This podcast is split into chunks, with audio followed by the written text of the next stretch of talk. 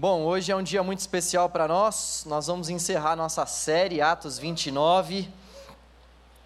A gente vai dar encerramento à série e tem sido um tempo precioso que certamente o Senhor que preparou para nós, para que nós pudéssemos meditar nesse livro tão, obrigado, Jorge, para que nós pudéssemos meditar nesse livro tão tão profundo e tão tão marcante para nós como igreja nos dias atuais. A igreja ela estava começando no livro de Atos por meio do derramamento do Espírito Santo de Deus e foi por isso que logo quando nós voltamos com os cultos lá em meados do mês de setembro, que a gente decidiu escolher o livro de Atos para ser o livro que nós iríamos falar aqui no canal Jovem. Quando a gente começou com essa série, o que estava realmente no nosso coração era que nós estávamos vivendo um momento novo como igreja do Senhor momento onde a gente ia ter que se adaptar a uma série de coisas novas, momento onde nós estávamos diante de novos desafios. E, dadas as devidas proporções, era exatamente isso que aquele pessoal lá de Atos estava passando. Aquele pessoal lá de Jerusalém estava se vendo diante de um novo momento, de um novo cenário onde Jesus havia sido elevado aos céus e eles então iriam precisar viver as suas vidas viver a sua vida comunitária, viver o seu dia a dia, não mais com aquela presença física, pessoal de Jesus todos os dias. É claro que o Espírito Santo dele haveria de ser derramado dentro daqueles corações, mas eles sabiam que seria um momento novo. Jesus não estava mais ali como ele estava antes, e eles estavam diante desse novo cenário. E ao longo desses meses o que a gente fez foi olhar para esse livro e aprender como que aqueles discípulos, como que aqueles seguidores de Jesus estavam vivendo as suas vidas, porque é isso que nós precisamos para os nossos dias, hoje, aqui, agora. Como que a gente vai viver a nossa vida diante desse novo cenário que tem se apresentado para nós pandêmico? Como que a gente vai viver a nossa vida diante desses novos desafios que têm se apresentado para nós. E esse livro ele trouxe e vai trazer hoje ainda lições preciosas para nós, porque é palavra de Deus para a igreja. É palavra de Deus para nós, e palavra de Deus é palavra de Deus que entra, que penetra, que tem poder para transformar o nosso coração, que tem poder para aquecer o nosso coração, para mudar a nossa vida. E essa é a minha oração nessa noite, para que a palavra de Deus, ao ser pregada, ao ser anunciada, ela faça isso com o meu e com o seu coração para que então o nome de Jesus seja glorificado, continue sendo glorificado, ele já estava sendo glorificado desde antes da fundação do mundo. E vai ser assim para sempre, porque haverá um dia onde todo joelho vai ter que se dobrar diante do reinado e da majestade do nosso Senhor Jesus. Bom, semana passada então, Jorge bem falou sobre a terceira viagem missionária do apóstolo Paulo e da sua equipe. Nós paramos lá em Atos 21, 18. Atos 21, 18. E eu hoje vou ter um desafio bem grande, porque a gente vai percorrer aí por volta de sete capítulos. Eu nunca fiz isso em toda a minha vida, gente. Sete capítulos na mesma noite. Mas a gente entendeu que daria para fazer dessa forma, porque. Fico falando que nem jogador de futebol, né? A gente entendeu, né?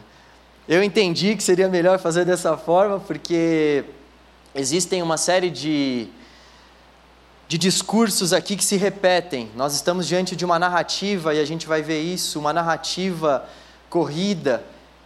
Então, estamos diante de uma sequência de fatos. Seria interessante então a gente dar continuidade a essa sequência de fatos para não quebrar essa sequência de fatos. E a gente aproveita também porque no mês que vem a gente vai começar uma nova série aqui no canal Jovem, a série Advento. Advento quer dizer a chegada, chegada do Messias. Nós vamos falar sobre isso. Então, nós paramos na semana passada em Atos capítulo 21, versículo 18. Na verdade, o Jorge falou até o versículo 17. E hoje nós vamos dar continuidade a partir do versículo 18. Capítulo 21 do livro de Atos, versículo 18. Eu leio na nova versão transformadora, NVT.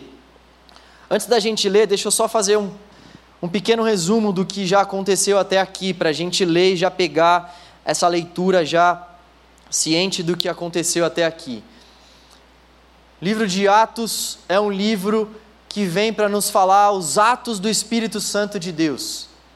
A igreja, como eu disse, está sendo fundada aqui derramamento do Espírito Santo de Deus lá em Atos 2 é o que confirma esse início da igreja, essa nova vida daqueles crentes, daqueles que seguiam o Senhor Jesus. E eles então começam a passar por uma série de coisas, eles começam a levar o evangelho para as outras pessoas. Eles começam a anunciar a boa notícia de que Jesus é o Filho de Deus e ele veio a esse mundo, ele encarnou para que nós pudéssemos ter os nossos pecados perdoados por meio da vida, da morte, da ressurreição dele na cruz. Essa era a mensagem que eles pregavam, essa era a mensagem que eles anunciavam, eles viviam por conta dessa mensagem. Eles viviam para anunciar essa mensagem. O livro de Atos, então, nos conta como que essa mensagem foi sendo anunciada e como que o Espírito Santo de Deus foi fazendo uma série de atos ao longo dessas, ministra... ao longo dessas ministrações, ao longo dessas pregações na igreja primitiva. Então, a gente vê, por exemplo, que na primeira metade do livro de Atos, quem estava tomando a frente da igreja era o apóstolo Pedro. Ele estava pregando para aqueles judeus. Nós vemos uma série de pregações de Pedro lá em Atos 2, 3, 4 Pedro estava conduzindo a igreja. Atos 6, nós vemos a formação daqueles diáconos. Atos 7, nós vemos a morte de um daqueles diáconos que morreu por conta da fé que ele tinha em Jesus. E ao longo do livro, nós vemos que um ciclo foi se repetindo. E esse ciclo que foi se repetindo foi o ciclo que nos diz que eles sofriam perseguições e diante das perseguições que eles sofriam, eles oravam e diante da oração que eles faziam, eles recebiam o poder de Deus. E não era um poder simplesmente vazio, era um poder para continuar testemunhando o evangelho, era poder para continuar anunciando a boa notícia de que Jesus estava vivo, de que ele não estava morto. E eles então anunciavam e vinham mais perseguições, e eles então oravam e vinha mais capacitação e vinha mais sabedoria dos céus para que eles anunciassem a mensagem, assim eles iam vivendo as suas vidas. E nós vemos que em Atos capítulo 9 acontece algo que mudou para sempre a história da igreja. O apóstolo Paulo, ele foi levado a uma profunda conversão, uma mudança de caminhos por parte do próprio Deus. Deus cruzou com o apóstolo Paulo na estrada de Damasco e deixou o apóstolo Paulo cego. Então Deus se manifestou ao apóstolo Paulo e o apóstolo Paulo então foi levado a uma nova vida pelo nosso Senhor. E desde então, quem passa a exercer um protagonismo no livro de Atos é o próprio apóstolo Paulo, que começa a fazer algumas missões. Nós vemos uns capítulos um pouco mais para frente que ele começa a fazer missões, ou seja, ele começa a ir para outros lugares para pregar o Evangelho, porque ele, impelido, impulsionado pelo Espírito Santo de Deus, julgou que outras nações deveriam ouvir o Evangelho também, que aquilo não deveria ficar restrito somente para os judeus. E ele então faz viagens, prega o Evangelho para uma série de nações, e nós vemos que alguns judeus ficaram enciumados com isso. E eu estou me referindo a um grupo de judeus cristãos, nós tínhamos dois grupos de judeus principais naquela época: aqueles judeus que ainda não criam no Messias, aqueles judeus que viviam debaixo da aliança que Deus havia feito com o seu povo no Antigo Testamento, e nós temos aquele outro grupo de judeus que foram levados a uma conversão por meio do Espírito Santo de Deus aos caminhos de Cristo, judeus messiânicos. E esse grupo de judeus messiânicos que fazia parte da igreja estava começando a encasquetar com o apóstolo Paulo e com a sua equipe, porque eles estavam pregando o evangelho para as nações e eles não estavam gostando nada do fato de que pessoas que não vinham da mesma descendência, da mesma origem judaica, estavam tendo acesso à fé também. Eles não estavam gostando nada do fato de que essas pessoas que estavam tendo acesso ao Evangelho não estavam sendo submetidas antes de serem levadas ao Evangelho de Jesus a uma conversão ao judaísmo, ou seja, eles queriam que aquelas pessoas se convertessem ao judaísmo, que elas praticassem uma série de ritos, de leis, onde os homens, por exemplo, deveriam cortar os seus prepúcios para que eles pudessem ter de fato uma aprovação diante de Deus, eles queriam que aqueles caras, que aquelas pessoas que fossem levadas a Jesus, passassem também por aqueles ritos, por aquelas cerimônias, por aqueles passos que Deus havia estabelecido no Antigo Testamento. E então isso fez com que a igreja tivesse um choque. Atos 15 nos conta como foi uma grande reunião que trouxe solução para essa para essa preocupação, para esse problema, e lá em Atos 15 nós vemos que aquilo que os apóstolos decidiram era que de fato os novos convertidos não iriam precisar se submeter à circuncisão, à prática daquelas leis, à prática daquelas cerimônias, eles deveriam apenas tomar alguns cuidados no que diz respeito à questão da alimentação, uma vez que o povo daquela época vivia uma vida extremamente promíscua no que diz respeito à questão física e no que diz respeito à sua questão também alimentícia. Os gentios, gentil é quem é quem não é judeu, os gregos, os romanos, enfim, quem, quem, não é judeu é chamado de gentil. Os gentios eles tinham uma série de práticas pecaminosas, eles comiam alimentos que eram oferecidos aos ídolos. Então os caras falaram para eles: olha só, nessa reunião aqui o que a gente vai decidir é não precisa se circuncidar, mas vocês vão ter que se abster desses alimentos porque eles são oferecidos a ídolos. Vocês vão ter que se abster de certos alimentos que contêm sangue, porque o sangue trazia toda uma simbologia. Uh, dentro daquele contexto do Antigo Testamento, onde o sangue simbolizava a vida e eles então deveriam se abster daquilo, e eles também deveriam se abster de algumas práticas sexuais ilícitas. É isso que eles deveriam fazer para fazer parte da igreja. Obviamente, estou falando aqui do livro de Atos, daquela época.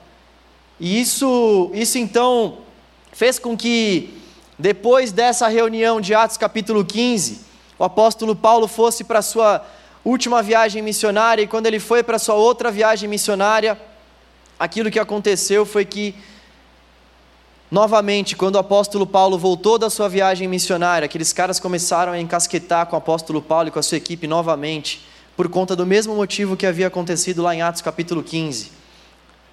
Muitas pessoas estavam sendo levadas à igreja e eles não estavam gostando nada do fato de que aquelas pessoas não tinham a mesma descendência judaica que eles. Então nós chegamos no capítulo 21, a partir do versículo 18, aonde o apóstolo Paulo ele faz mais uma visita para Jerusalém.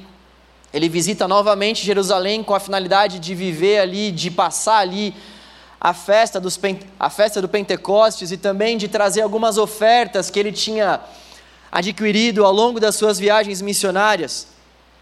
Ele passava pelas igrejas e pedia ofertas mesmo, na cara dura. O apóstolo Paulo era um cara que sabia que a igreja mãe, a igreja de Jerusalém, precisava bastante daquelas ofertas, então ele ia fazendo um trabalho de pastoreio, de formação de líderes, de formação de igreja e também fazia uma colheita de ofertas. E ele queria ir para Jerusalém, então, para entregar essas ofertas para aquela igreja mãe, que era a igreja de Jerusalém. Quando ele chega em Jerusalém, ele é abordado então pelos apóstolos, por Tiago, que é o pastor da igreja de Jerusalém, e eles ouvem da boca do apóstolo Paulo aquilo que Deus havia feito por meio dele entre os gentios, entre aqueles que não eram judeus, e eles ficam maravilhados, eles então se alegram pelo fato de que Deus estava levantando o apóstolo Paulo, a sua equipe, tantas pessoas, para que o evangelho fosse se espalhando, para que o evangelho não ficasse somente em Jerusalém, em Samaria, mas para que ele fosse até os confins da terra, não somente mais em Jerusalém, em Judéia, em Samaria, mas até os confins da terra, até os lugares mais distantes da terra, para que o evangelho chegasse. E ainda bem que chegou, nós estamos aqui porque ele chegou de fato, nós somos a comprovação de que o evangelho chegou nós estamos aqui porque aqueles caras fizeram essas viagens missionárias, aquela equipe de homens, aquela equipe composta de mulheres também, eles se entregaram pela causa do Evangelho. Nós estamos aqui porque o Evangelho chegou até nós também. E eu gostaria então de ler rapidinho Atos capítulo 1, versículo 18. Posto tudo isso, vocês estão comigo aqui? Atos capítulo 21, versículo 18. O que, que eu falei? Atos 1, ah, perdão. Será que eu falei isso mesmo, gente? Acho que vocês entenderam errado. Atos capítulo 21, Atos capítulo 21, versículo 18. Querer voltar lá para Atos 1 aí não dá, né? No dia seguinte, Paulo foi conosco ao encontro com Tiago, e todos os presbíteros da igreja de Jerusalém estavam presentes. Depois que Paulo os cumprimentou, relatou em detalhes o que Deus havia, que Deus havia realizado entre os gentios por meio de seu ministério. Quando ouviram isso, louvaram a Deus e disseram: Você sabe, irmão, você sabe, irmão, quantos milhares de judeus também creram, e todos eles seguem à risca a lei de Moisés. Tiago está falando para Paulo aqui. Mas eles foram informados de que você ensina todos os judeus que vivem entre os gentios a abandonarem a lei de Moisés. Ouviram que você os instruiu a não circuncidarem os filhos, nem seguirem os costumes judaicos. Que faremos? Certamente eles saberão que você chegou aqui em Jerusalém. Queremos que você faça o seguinte: temos aqui quatro homens que cumpriram o voto. O voto é um compromisso com Deus. Vá com eles ao templo e participe da cerimônia de purificação.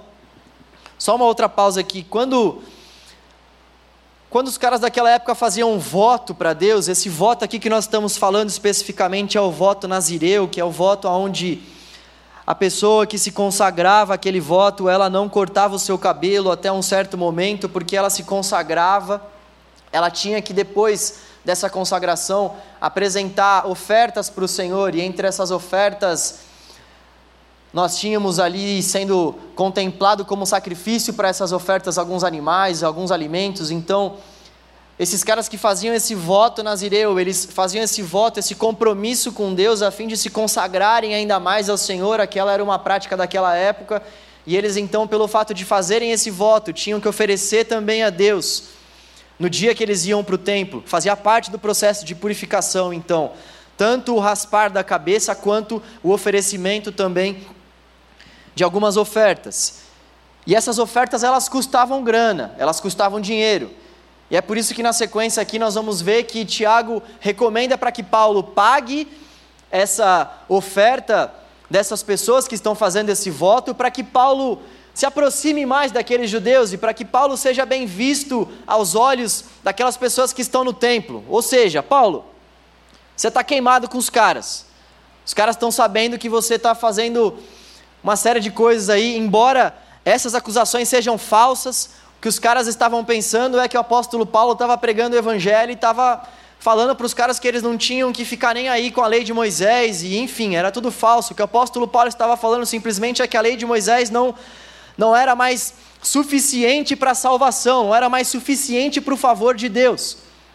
Mas, se existiam alguns judeus que ainda queriam continuar praticando a lei de Moisés, eles poderiam fazer dessa forma. O próprio apóstolo Paulo falou para Timóteo para que ele se circuncidasse em sua segunda viagem missionária, porque ele sabia que Timóteo iria pregar o evangelho para judeus. Então Paulo não estava descartando a lei, ele só estava falando que a lei não era mais suficiente para a salvação. Nunca tinha sido, na verdade. Então, Estamos diante desse contexto. Vá com eles, versículo 24. Vá com eles ao templo e participe da cerimônia de purificação. Pague as despesas para realizarem o ritual de raspar a cabeça. Então todos saberão que os rumores são falsos e que vocês mesmos e que você mesmo cumpre as leis judaicas. Quanto aos convertidos gentios, devem fazer aquilo que pedimos por carta abster-se de comer alimentos oferecidos a ídolos, de consumir o sangue e a carne de animais mais estrangulados e de praticar a imoralidade sexual, aquilo que havia sido definido em Atos capítulo 15, que nós já conversamos aqui. Então, Paulo, Paulo está diante desse, desse contexto, onde, quando ele chega em Jerusalém, e é importante a gente entender aqui que, antes de Paulo ir para Jerusalém, Atos capítulo 20, Atos capítulo 20, versículos 22 e 23, vai contar para nós que o apóstolo Paulo já sabia que em Jerusalém ele iria passar por dificuldades, por prisões, por açoites, iam bater nele, iam, iam realmente fazer uma série de atrocidades com ele. Ele já sabia que tudo isso ia acontecer se ele fosse para Jerusalém. Alguns amigos de Paulo, em Atos capítulo 20, recomendaram para ele: Paulo, não vá para Jerusalém, não vá para Jerusalém. Houve um homem, inclusive, que fez uma profecia, ele anunciou o acontecimento futuro que iria acontecer com o apóstolo Paulo. Se ele fosse para Jerusalém, ele seria esmagado em Jerusalém, ele seria açoitado em Jerusalém. E mesmo assim, ele diz o seguinte: Mas minha vida não vale coisa alguma para mim. Atos capítulo 20, versículo 23. A minha vida não vale coisa alguma para mim, a menos que eu a use para completar minha carreira e a minha missão que me foi dada pelo Senhor Jesus, dar testemunho das boas novas da graça de Deus. Paulo estava disposto a fazer tudo isso, mesmo sabendo que em Jerusalém ele ia passar por essa barra pesada aqui que ele estava passando agora. Os discípulos disseram para ele: Paulo, nosso conselho para você é o seguinte: vai, mas paga para esses caras e faz esse voto junto com eles, porque o restante do pessoal vai ver que você está comprometido com a lei. Faz isso para que tudo te corra bem. Faz isso para que você não tenha tanto problema assim. E o apóstolo Paulo então fez isso, mas enquanto ele estava no templo, alguns acusadores se viraram para ele e falaram: Ei, você é aquele que anda pregando umas heresias por aí, você é aquele que anda falando que não é necessário que a prática da lei seja feita, você é aquele que anda trazendo gente que não é judia aqui para essa área do templo que é restrita. Existia uma área dentro do templo que era restrita somente para os judeus. Quem não era judeu até poderia entrar no templo, mas teriam áreas específicas para que essas pessoas que não fossem dessa raiz judaica pudessem frequentar o templo. E Paulo estava sendo acusado então dessas duas principais coisas. Em primeiro lugar, estava sendo acusado de falar que a lei de Moisés não deveria mais ser seguida, e em segundo lugar, ele estava sendo acusado porque ele estava trazendo pessoas que não eram da mesma raiz judaica para que essas pessoas então fizessem parte, para que elas pudessem frequentar aquela área que era extremamente restrito e aquela área era uma área santa para eles. Ninguém podia entrar ali se realmente essa pessoa não fosse judia. E essas duas acusações eram acusações falsas. E então o que nós vemos ao longo ao longo dos relatos é que o apóstolo Paulo então ele foi preso. E era um costume daquela época, quando tinha algum, algum tipo de alvoroço, os caras eles prendiam para depois saber o que de fato tinha acontecido. Ah, esse cara está causando algum alvoroço aqui na cidade, então tá bom, prende que depois a gente conversa. E foi isso que aconteceu com o apóstolo Paulo. Começou então uma grande, um grande alvoroço no templo por conta daqueles falsos acusadores, e então o apóstolo Paulo foi preso. E aqui eu queria só falar para você qual é o caminho que a gente vai seguir. É o seguinte, até os capítulos, até o capítulo 26, no versículo 32, do 21, 18 ao 26, 32, o que a gente vai ver que está acontecendo aqui é que Paulo ele então vai para Jerusalém, ele é preso, ele é julgado, e ele então vai passando pela mão de uma série de governantes, ele vai sendo levado para uma série de governantes. Então, o que acontece aqui em Atos capítulo 21, versículo 18, até Atos capítulo 26, versículo 32 é: Paulo está em Jerusalém, Paulo é preso em Jerusalém e Paulo é julgado depois de ser preso em Jerusalém. Só que ele é julgado por uma série de autoridades, isso era um costume daquela época. Nós vamos ver isso um pouco mais para frente, é só para a gente realmente não perder o fio da meada. E depois nos dois últimos capítulos que faltarão, capítulos 27 e 28, nós vemos Paulo chegando até Roma. Paulo chega em Roma então, e aí Lucas dá o desfecho para o livro de Atos, no capítulo 28. É esse o caminho então que a gente vai seguir. Nós estamos nesse primeiro bloco, bloco do capítulo 21, 18, até o bloco do capítulo 26, 32. Paulo, Paulo em Jerusalém, prisão e julgamento. Paulo então foi preso e depois ele ele foi julgado. E só para a gente entender certinho o que está acontecendo aqui, havia uma certa hierarquia naquela época. O povo judeu estava sob o domínio dos romanos. Roma tinha autoridade sobre o povo judeu. O povo judeu não era um povo livre. Então, os romanos eles subjugavam os judeus. Então nós nós tínhamos naquela época os comandantes, os comandantes que eram estabelecidos por Roma para colocar a ordem.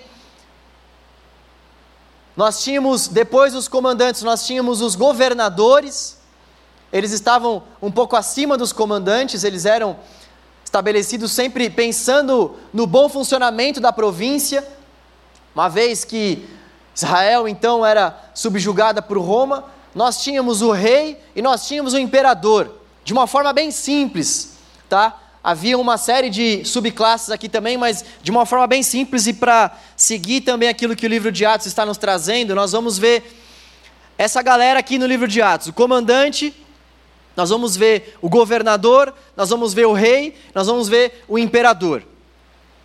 Então Paulo está sendo levado em primeiro lugar para falar com o comandante. E os judeus eles não tinham autoridades para que eles pudessem fazer o que eles quisessem ali. eles tinham certos poderes, Roma concedia para aquela para aquela província judaica um certo poder de culto, um certo poder de expressão religiosa, mas eles tinham certos limites, eles não podiam mandar prender ninguém, eles não podiam, por conta própria, açoitar alguém, sem que isso de fato pudesse ser comunicado de uma forma prévia para os romanos. Ainda mais no caso de Paulo, que nós vamos ver que é um cidadão romano. Então, aquilo que a gente vê acontecendo aqui, logo nesse primeiro ponto, é que Paulo ele foi levado para aquele comandante para ser julgado pelo comandante, uma vez que aqueles judeus não tinham autoridade para mandar prender ninguém. Que, que eles faziam? Eles colavam no comandante, porque eles sabiam que eles iam precisar do comandante para que uma atitude mais enérgica fosse tomada. Então eles colavam, colavam no comandante e ficavam ali buzinando na orelha do comandante: ó, esse cara fez uma série de coisas aqui, esse cara está causando um tumulto aqui, ele está falando contra pô, uma parte de autoridade romana aqui, manda prender esse cara aí. E eles então foram falar com os comandantes e aquilo começou a se tornar tão grave, porque eles não tinham uma acusação de fato para fazer com Paulo. E aquilo que aconteceu foi que eles descobriram que Paulo era um cidadão romano, e pelo fato de Paulo ser um, ser um cidadão romano, ele tinha dois principais benefícios. Primeiro, o benefício de não ser açoitado. Eles não poderiam bater num cidadão romano. E o segundo grande benefício, ele poderia apelar para o imperador. E o imperador é como se fosse o Supremo Tribunal Federal da época, com as suas devidas proporções, né? E então, quando eles souberam que Paulo havia sido levado para o comandante, quando aqueles romanos souberam que Paulo ao dar o seu discurso, era um cara extremamente eloquente, que tinha cidadania romana, aqueles caras ficaram assustados porque eles fizeram algo que eles não poderiam ter feito com Paulo. E aquilo começou a se estender, nós vemos então, em Atos capítulo 2, Paulo profere um discurso à multidão, onde ele vai falar sobre a sua descendência, onde ele vai se explicar. E nós vemos que esse discurso se estende ao longo dos versículos ali do capítulo 22 e ao longo do capítulo 23 também, e nós vemos que durante esse intervalo aí Paulo ele está sendo submetido a um plano. Os judeus estão querendo matar o apóstolo Paulo. Paulo passa por esse julgamento diante dos comandantes e aquele julgamento acaba não dando em muita coisa porque os caras não têm do que acusá-lo e então os judeus ficam furiosos e arquitetam um plano para matar Paulo. E os comandantes então, sabendo disso, mandam Paulo para o governador, uma instância um pouco superior. Falando o seguinte: olha só, nós não vamos julgar esse caso, passa esse caso para o governador. Esse caso é um caso para o governador. Então, o apóstolo Paulo ele chega diante do governador nós vemos isso no capítulo 24. Paulo está diante do governador Félix, no capítulo 24 do livro de Atos. No capítulo 25, nós vemos que Paulo está diante de Festo. Festo é um outro governador. Eles governavam por aproximadamente dois anos e Paulo então estava diante de Festo porque o governo de Félix já havia sido encerrado. Então Paulo está diante de Festo. Paulo vai ser julgado por Festo, que é o governador, uma instância acima do comandante. E novamente, Paulo faz o seu discurso, Paulo fala da sua descendência, Paulo fala aquilo que aconteceu com ele, que ele estava na estrada de Damasco e que ele foi levado a uma conversão profunda. E ele então conta que ele realmente está pregando que em Jesus há ressurreição dos mortos. Ele conta que Jesus está vivo. Essa é a mensagem do apóstolo Paulo, é isso que ele discursa para aqueles caras. E novamente, aquele governador não vê uma acusação clara que está sendo feita contra o apóstolo Paulo. É evidente, acusações falsas estão sendo feitas contra o apóstolo Paulo aqui. Não há nada substancial que está sendo dito contra ele, são acusações falsas por conta dos ciúmes dos, dos judeus que não estavam desejando que aqueles gentios, que aqueles não judeus se, se estabelecessem na igreja do Senhor Jesus. E então nós vemos isso acontecendo, ele é levado para esse governador, ele é ele é posto diante de Félix. E Félix recebe a visita do rei Agripa.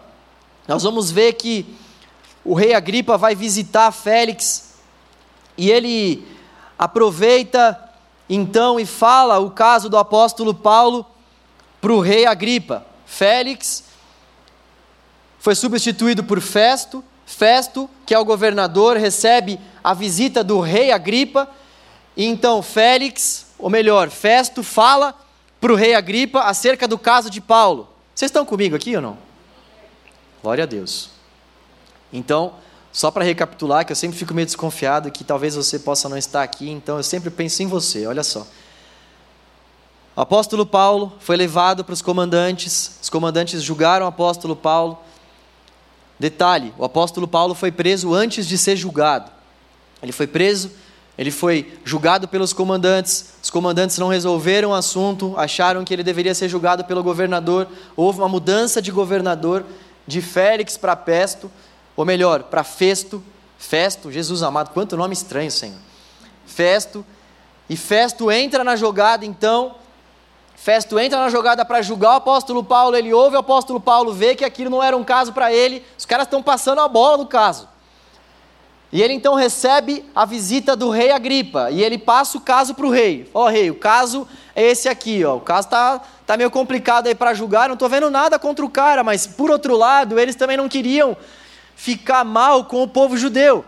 Você imagina o seguinte: o apóstolo Paulo, é óbvio que ele e a sua equipe representavam um número muito menor de pessoas do que todos aqueles judeus que estavam desejando que ele fosse preso, que ele fosse açoitado. E os romanos, é óbvio que eles não queriam que aquela província que eles estavam subjugando, que eles estavam governando, tivesse algum tipo de tumulto. Eles queriam que a paz reinasse naquela província, porque quanto mais eles tivessem paz, menos trabalho eles teriam. E mais tranquilo seria o governo que eles iriam exercer sobre aquela província. Então eles estavam diante de uma situação um pouco delicada também, porque eles com certeza estavam pensando: poxa, eu fico bem com Paulo, mas Paulo representa uma pequena partícula dessa comunidade, ou então eu vou ficar bem com o restante da comunidade e vou fazer o que eles estão falando para fazer com Paulo. Então eles não tinham nada para acusar o apóstolo Paulo, mas por outro lado ficava um passando para o outro, porque eles ficavam nessa tensão. Caramba, o cara não fez nada, mas poxa vida, se tornou um alvoroço esse assunto, e se a gente não faz nada, a gente perde o controle sobre essa província. Então eles ficavam nessa tensão. E o que a gente vê é que o rei também não resolveu muita coisa. Novamente, eles ouviram o apóstolo Paulo, o rei ouviu o apóstolo Paulo, é por isso que eu estou narrando esses fatos, não estou lendo, né? Porque uma sequência de fatos acaba se repetindo aqui. Paulo está diante de uma nova autoridade, ele fala aquilo que aconteceu, e essa autoridade acaba passando Paulo para uma outra autoridade, ele vai então diante dessa outra autoridade, fala o mesmo discurso, e essa outra autoridade passa ele para outra autoridade, ele faz o discurso, enfim, esse ciclo vai se repetindo. E o negócio é cansativo, viu? É um ciclo que fica bem cansativo. A gente vai vendo o apóstolo Paulo realmente sendo passado aí para várias autoridades. E depois o que acontece então é que Paulo ele apela para César. Ele apela para o imperador Nero. César era o título que eles davam para o imperador de Roma. César não era propriamente o nome do imperador, mas o imperador era, era também conhecido pelo nome César. O nome do imperador era Nero. Então Paulo ele faz um apelo para ser julgado por César, ou seja, pelo imperador Nero. Ele estava vendo que as pessoas não estavam conseguindo resolver aquela situação dele, e ele então, como sendo um cidadão romano, tendo essa, essa autoridade, tendo esse poder, ele pede então para que o caso dele seja julgado pelo imperador, ou seja, pela instância máxima daquela época. É legal a gente também ir percebendo que ao longo desses discursos, ao longo dessas, dessas manifestações, ao longo dessa presença de Paulo diante dessas autoridades, o apóstolo Paulo não parava de pregar o Evangelho, não parava de, de anunciar realmente aquilo que ele tinha visto, aquilo que estava tomando conta do coração dele, aquela verdade maravilhosa de que Jesus estava vivo. Nós vemos ele evangelizando o governador, ele evangelizando esposa de governador, evangelizando o rei. O cara era uma metralhadora de falar sobre Jesus, o cara era uma metranca de Jesus ali, ele saía falando sobre Jesus porque ele não tinha vergonha do Evangelho, ele sabia que o Evangelho era o poder de Deus para a salvação de todo aquele que crê. ele não se envergonhava do Evangelho. E nós chegamos então em Atos capítulo 27. Vocês estão comigo aí no pulo? Vocês estão comigo na viagem? Nós vamos para Roma agora com o apóstolo Paulo. Atos capítulo 27. Obrigado pelo ru aqui, foi contagiante. Vamos para Roma, uhul! Vamos para Roma com o apóstolo Paulo no capítulo 27. Paulo então vai a Roma. E ele, quando chega em Roma, olha só o que acontece. Leia comigo aí, Atos capítulo 27, versículo 1. Quando chegou a hora, zarpamos para a Itália. Paulo e muitos outros prisioneiros foram colocados sob a guarda de um oficial romano chamado Júlio, capitão do regimento imperial. Aristarco, um macedônio de Tessalônica, nos acompanhou. Partimos num navio que tinha vindo do porto de Adramitio, no litoral noroeste da província da Ásia. Estavam previstas diversas paradas em portos ao longo da costa. No dia seguinte, quando ancoramos em Sidom, Júlio demonstrou bondade a Paulo, permitindo-lhe que desembarcasse para visitar amigos e receber ajuda material deles. Versículo 4, capítulo 27. Quando partimos de lá, fomos costeando a ilha de Chipre. Eles foram passeando pela costa da ilha de Chipre. Passeando não, né? eles foram levados devido aos ventos contrários que tornavam difícil manter o rumo. Prosseguindo por mar aberto, passamos pelo litoral da Cilícia e da Panfilha, chegando a Mirra, na província de Lícia. Ali, o oficial no comando, o oficial no comando encontrou um navio egípcio, egípcio de Alexandria, que estava de partida para a Itália e nos fez embarcar. Navegamos vagarosamente por vários dias e, depois de muita dificuldade, nos aproximamos de Sínido. Por causa dos ventos contrários, atravessamos para Creta, acompanhando o litoral menos exposto da ilha, de frente ao cabo de Salmona. Costeamos a ilha com grande esforço até que chegamos a bons portos, perto da cidade de Lazeia. Laceia. Lazeia. Meu Deus, Lazeia. Havíamos perdido muito tempo. As condições climáticas estavam se tornando perigosas para a navegação, pois se aproximava o fim do outono, e Paulo tratou dessa questão com os oficiais do navio. Disse ele: Senhores, se prosseguirmos, vejo que teremos problemas adiante. Haverá grande prejuízo para o navio e para a carga, e perigo para a nossa vida. Mas o oficial encarregado dos prisioneiros deu mais ouvidos ao capitão e ao proprietário do navio que a Paulo. E uma vez que Bons Portos era uma enseada aberta, um péssimo lugar para passar o inverno, a maioria da tribulação desejava ir a Fenice, que ficava mais adiante na costa de Creta, e passar o inverno ali. Fenice era um bom porto, com abertura apenas para o sudeste e o noroeste do mar. Ocorreu então uma grande tempestade ali, é o que vão nos dizer os próximos versículos, e houve um naufrágio. Vamos pular para o versículo 27. Por volta da meia-noite, na décima quarta noite de tempestade, enquanto éramos levados de um lado para o outro no mar Adriático, os marinheiros per perceberam que estávamos perto de terra firme. Lançaram a sonda e verificaram que a água tinha 37 metros de profundidade. Um pouco depois, lançaram a sonda novamente e encontraram apenas 27 metros. Temiam que, se continuássemos assim, seríamos atirados contra as rochas na praia. Por isso lançaram quatro âncoras da parte de trás do navio e ansiavam para o dia, para que o dia chegasse logo. Versículo 33. Enquanto amanhecia, Paulo insistiu que todos comessem. De tão preocupados, vocês não se alimentam há duas semanas, disse ele. Por favor, comam alguma coisa agora, para seu próprio bem, pois nem um fio de cabelo de sua cabeça se perderá. Vamos dar mais um pulo aqui, que eles estão falando acerca desse naufrágio, vamos para o capítulo 28. Estão diante de um naufrágio aqui, eles estão encontrando a terra firme, então estão conversando sobre alguns assuntos ali, para que eles possam realmente ficar de fato em terra firme. 28. Uma vez a salva em terra, descobrimos que estávamos na ilha de Malta. O povo de lá nos tratou com muita bondade. Por ser um dia frio e chuvoso, fizeram uma fogueira na praia para nos receber.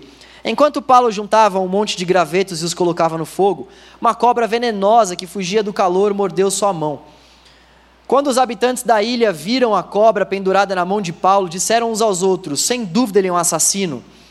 Embora tenha escapado do mar, a injustiça não lhe permitiu viver. Versículo 5: Mas Paulo sacudiu a cobra no fogo e não sofreu nenhum mal. Olha só isso que está acontecendo aqui, gente. Vocês estão comigo aqui? O cara, apóstolo Paulo, estava sendo levado para Roma, porque ele pediu para ser julgado pelo imperador. Ele estava em Jerusalém. Roma ficava bem distante, ele tinha que ir de navio para lá. Já existiam navios naquela época, pasmem. E ele então vai de navio para lá e ele passa por um naufrágio. Ele passa por esse naufrágio, depois eles encontram terra firme, eles chegam na ilha de Malta, ele chega na ilha, o cara é picado por uma cobra, ele dá uma sacudida na mão e não acontece nada com ele. Não acontece nada com ele. Vamos pular para o versículo 11. Três meses depois do naufrágio, embarcamos em outro navio que havia passado o inverno na ilha. Era um navio alexandrino, que tinha na parte da frente a figura dos deuses gêmeos. Aportamos em Siracusa, onde ficamos três dias. Dali navegamos até Régio. Um dia depois, um vento sul começou a soprar, de modo que no dia seguinte prosseguimos até Poteoli. Ali encontramos alguns irmãos que nos convidaram a passar uma semana com eles. Depois fomos para Roma. Finalmente eles chegaram em Roma. Os irmãos em Roma souberam que estávamos chegando e vieram ao nosso encontro no fórum da Via Ápia. Outros se juntaram a nós nas três vendas. Ao vê-los, Paulo se animou e agradeceu a Deus. Quando chegamos a Roma, Paulo recebeu permissão de ter sua própria moradia sobre a guarda de um soldado. Só que é interessante. A prisão que Paulo estava sendo submetido desde então era uma prisão na qual ele ficava numa casa e ficava com os caras ali sondando essa casa. Era tipo como se fosse uma tornozeleira eletrônica, mas como não tinha tornozeleira eletrônica, tinha uns caras que ficavam sondando ali. Então o cara tinha uma certa liberdade, mas era, não é aquela liberdade. Ele recebia pessoas ali, né, nessa casa fazia uma série de coisas ali, escreveu uma série de cartas durante essa prisão em Roma. As cartas, grande parte das cartas que nós vemos ao longo do Novo Testamento foram escritas nesse período e vão continuar. Gente, está no finalzinho, tá? Eu vou ler tudo porque está no final, vai dar uma saudade de Atos depois. Vamos ler aqui, tá? Vocês me acompanhem aí. Atos capítulo 28, versículo 17. Olha só, o cara está preso, entenda esse contexto, o cara está preso. E olha só o que ele está fazendo, mesmo estando preso. Está esperando o julgamento por parte do imperador, preso, e olha só o que ele está fazendo. Três dias depois de chegar, Paulo convocou os líderes judeus locais e lhes disse: o cara convocou uma reunião, preso. Irmãos, embora não tenha feito nada contra o nosso povo, nem contra os costumes de, de nossos antepassados, fui preso em Jerusalém, entregue ao governo romano. Os romanos me interrogaram e queriam me soltar, pois não encontraram motivo para me condenar à morte. Mas, quando os líderes judeus protestaram contra a decisão, considerei necessário apelar a César, embora não tivesse acusação alguma contra meu próprio povo. Por isso pedi a vocês que viessem aqui hoje para que nos conhecêssemos e também para que eu pudesse explicar que estou preso com estas correntes porque creio na esperança de Israel, ou seja, em Cristo. Eles responderam: Não recebemos nenhuma carta da Judéia e ninguém que veio de lá nos informou alguma coisa contra você. Contudo, queremos ouvir o que você pensa, pois o que sabemos a respeito desse movimento é que ele é contestado em toda parte. Então marcaram uma data e neste dia muita gente foi à casa de Paulo, lugar que ele estava preso. Ele explicou e testemunhou sobre o reino de Deus e desde cedo até a noite procurou convencê-los acerca de Jesus com base na lei de Moisés e no livro dos profetas. Alguns foram convencidos pelas coisas que ele disse, mas outros não creram. Versículo 25: E depois de discutirem entre si, foram embora com estas palavras finais de Paulo. O Espírito Santo estava certo quando disse a nossos antepassados por meio do profeta Isaías: Vá e diga a esse povo: quando ouvirem o que eu digo, não entenderão quando virem o que eu faço, não compreenderão, pois o coração deste povo está endurecido, ouvem com dificuldade, têm os olhos fechados, de modo que seus olhos não veem, e seus ouvidos não ouvem, seu coração não entende. e não se voltam para mim, nem permitem que eu os cure. Versículo 28. Portanto, quero que saibam que esta salvação vinda de Deus também foi, também foi oferecida aos gentios, ou seja, a nós, e eles a aceitaram. Depois dele ter dito essas palavras, os judeus partiram em grande desacordo uns com os outros. Durante os dois anos seguintes, Paulo morou em Roma, às próprias custas. A todos que o visitavam, ele recebia, proclamando corajosamente o reino de Deus. Proclamando corajosamente o reino de Deus, mesmo depois de ter passado por tudo o que ele passou. Ensinando a respeito do Senhor Jesus Cristo, sem restrição alguma. Olha só o que esse homem passou. Olha só o que o apóstolo Paulo passou ao longo de todo o relato desse livro de Atos, e olha como ele termina a sua vida morando numa casa de aluguel, pregando o evangelho de Jesus. Morando numa casa de aluguel. Os teólogos da prosperidade deveriam ler esse versículo e deixar esse versículo na porta da casa deles. Morando de aluguel e anunciando a salvação que há por meio do nome de Jesus Cristo, nosso Salvador e Senhor. Gente, para finalizar, eu queria falar sobre uma canção. Falar sobre a canção, não vou cantar, não se assustem. Eu vou falar sobre uma canção, ah, não fica pedindo que eu canto, vai. Eu vou falar depois. Deixa em paz. Eu vou falar sobre uma canção que resume o livro de Atos. Uma canção que pega o livro de Atos, joga no, livro, no liquidificador, assim, com todo respeito, e nos resume de uma forma maravilhosa. A canção diz o seguinte: eu vou primeiro falar sobre a canção e depois nós vamos cantá-la aqui. Eu queria que essa fosse a nossa oração no término dessa série. A canção começa dizendo o seguinte: Deus enviou seu filho amado para morrer em meu lugar. Na cruz sofreu por meus pecados. Essa primeira parte dessa canção resume a pregação daqueles discípulos. Aqueles discípulos pregavam que Deus havia enviado o seu filho amado para morrer em lugar deles, para morrer em nosso lugar. E na cruz ele havia sofrido, havia padecido pelos nossos pecados. Aquela era a mensagem deles. Jesus morreu Jesus morreu pelos nossos pecados. Todos nós aqui somos tratados na Escritura Sagrada como sendo devedores diante de Deus.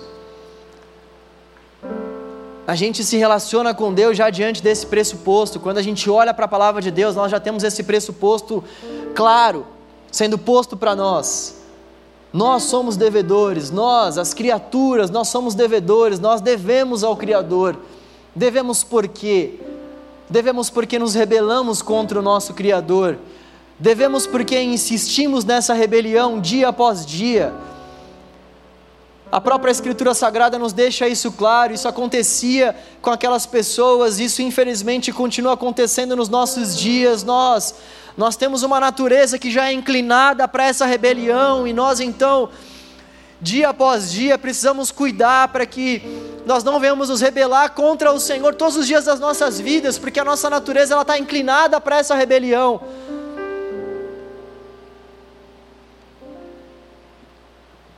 E então Deus enviou Jesus para que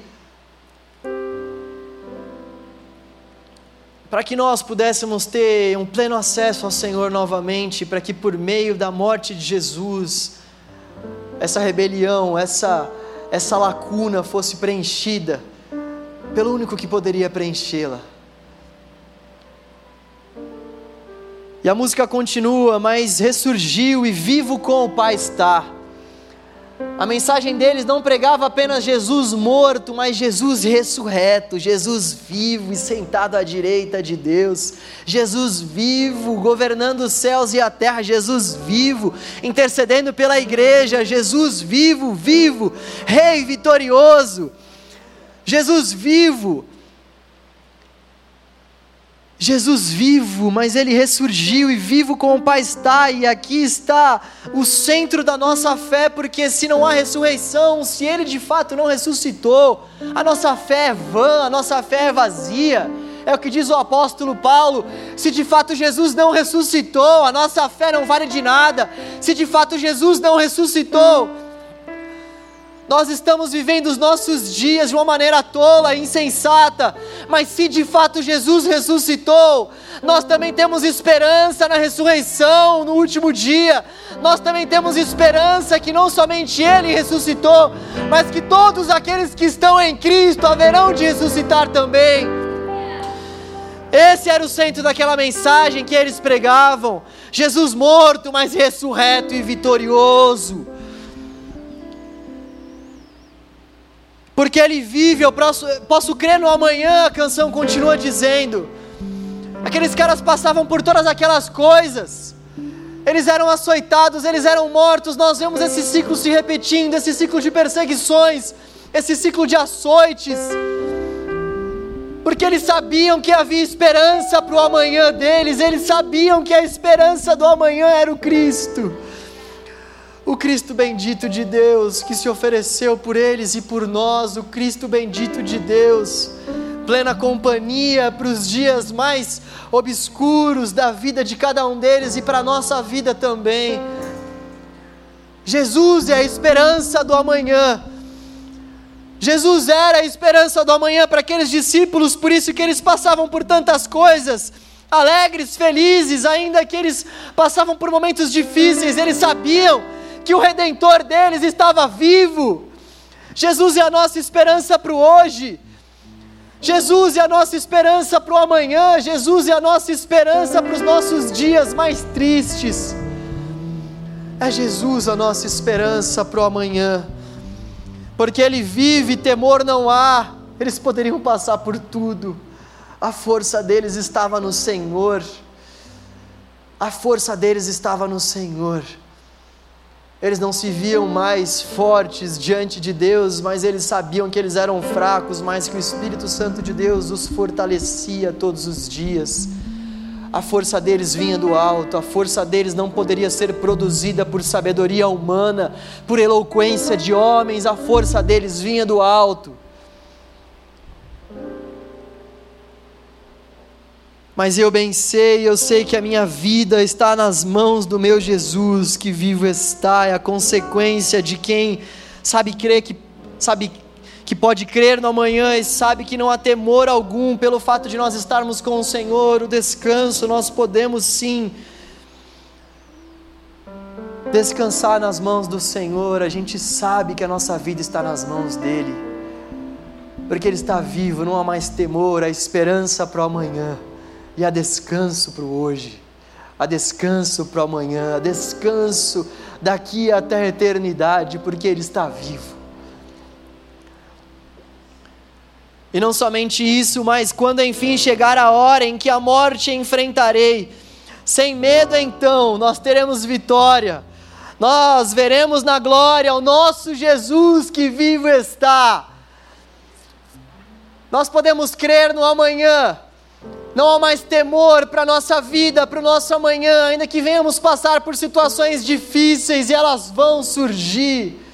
Nós sabemos que há esperança para o amanhã, nós sabemos que nós temos essa força que vem do Senhor, nós sabemos que nós temos essa coragem que vem do Espírito Santo de Deus que mora dentro do nosso interior.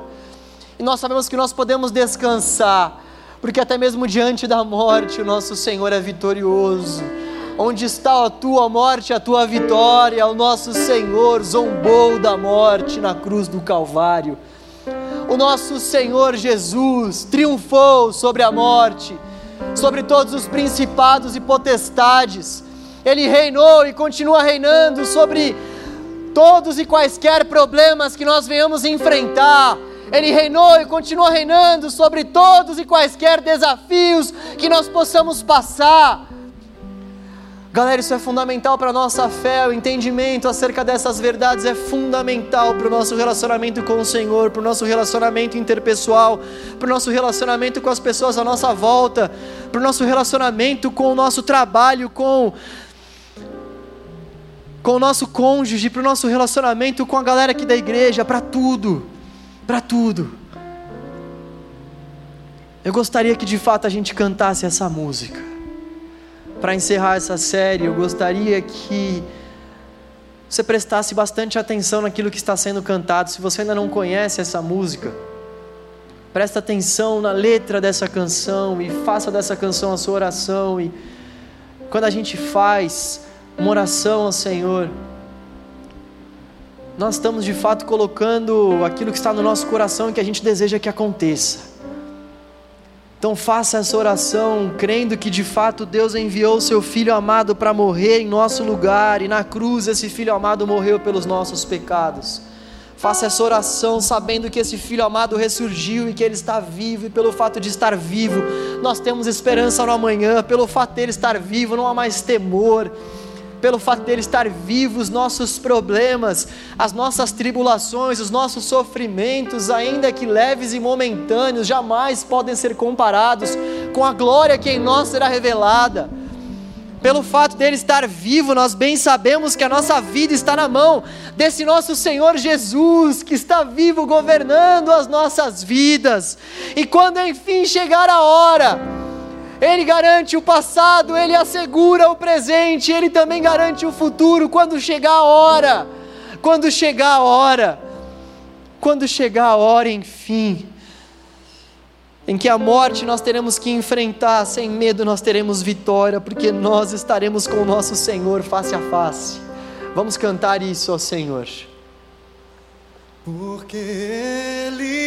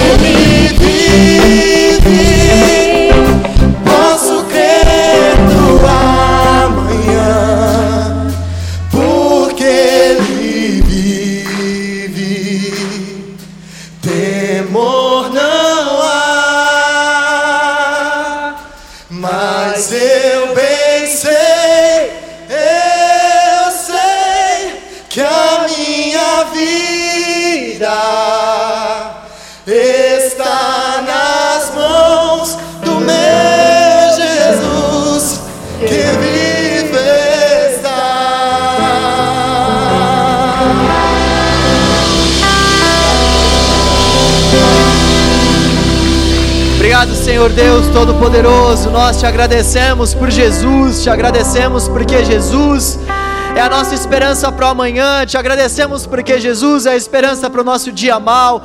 Jesus é a esperança para o nosso dia difícil. Jesus é a esperança para o nosso momento de vida complicado. Jesus é a esperança para esse mundo pandêmico. Jesus é a esperança de vida e salvação para todo aquele que crê. Jesus é a esperança de vida e salvação e resgate para todo aquele, Senhor, que está passando por densas trevas, por dificuldades. É Jesus a esperança da humanidade. Nós te agradecemos por Jesus. Te agradecemos por Jesus, a nossa esperança. Te agradecemos por Jesus, aquele que dá luz para os nossos caminhos. Te agradecemos por Jesus. Ó oh, estrela viva de Israel, estrela viva da nossa manhã. Ó oh, alicerce da nossa salvação.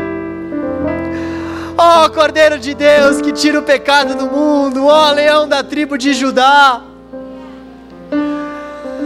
Ó oh, Deus que reina para todos sempre. Exaltamos o teu nome. Obrigado, Senhor. Obrigado, Senhor. Obrigado por ter nos dado uma nova vida. Obrigado, Deus, por não ter levado em consideração os nossos pecados, mas por ter triunfado sobre eles da cruz e ter nos dado uma nova vida, vida em abundância, vida eterna. Obrigado por ter manifestado a vida a nós. Jesus veio a esse mundo, os nossos antepassados o tocaram. Os nossos antepassados puderam presenciar que a vida eterna esteve entre eles e nós, Pai. Temos acesso a essa vida, nós somos bem-aventurados porque nós não vimos, mas cremos e cremos de todo o nosso coração em Jesus. Cremos em Jesus de todo o nosso coração. Obrigado por Jesus, Senhor. Obrigado por Jesus que conduziu esse livro. Obrigado por Jesus que conduziu, Pai, esses caminhos desses discípulos. E obrigado por Jesus que, por meio do Seu Espírito, tem nos conduzido também. Obrigado, Senhor. O segredo da igreja continua sendo o mesmo. Jesus, Jesus transformando, Jesus curando, Jesus salvando, Jesus levantando pessoas, Jesus sendo adorado, Jesus sendo reverenciado, Jesus sendo glorificado. Esse é o segredo da igreja, essa é a única maneira que a igreja tem para viver, para se relacionar, para adorar, para funcionar. É Jesus, é Jesus, é Jesus. Obrigado por Jesus.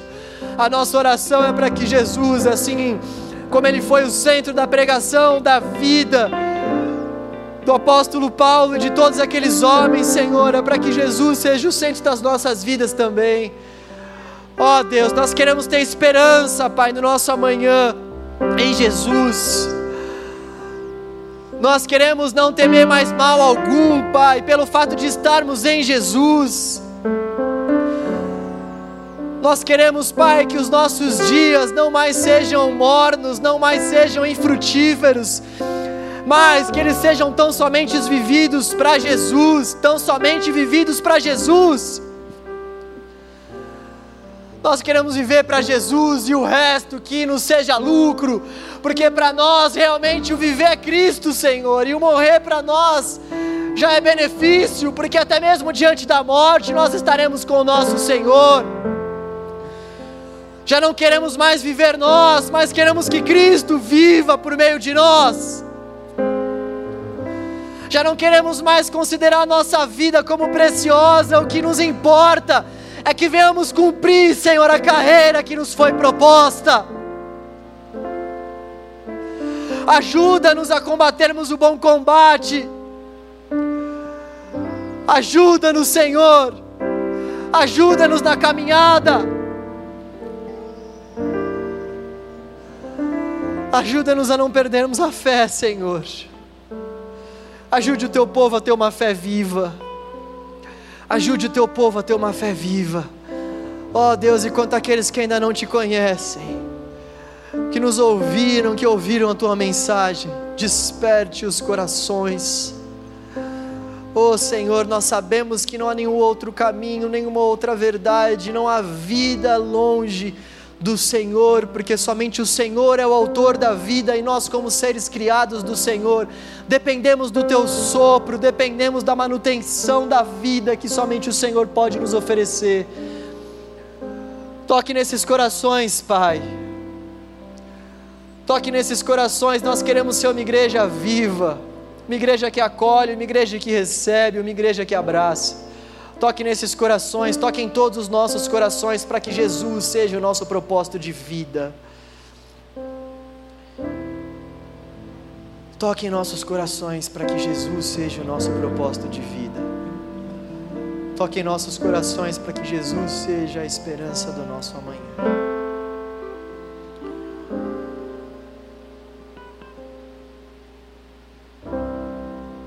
Te amamos, Jesus. Nós te amamos, Jesus. Nossa vida está em tuas mãos, Pai. A nossa vida está em tuas mãos.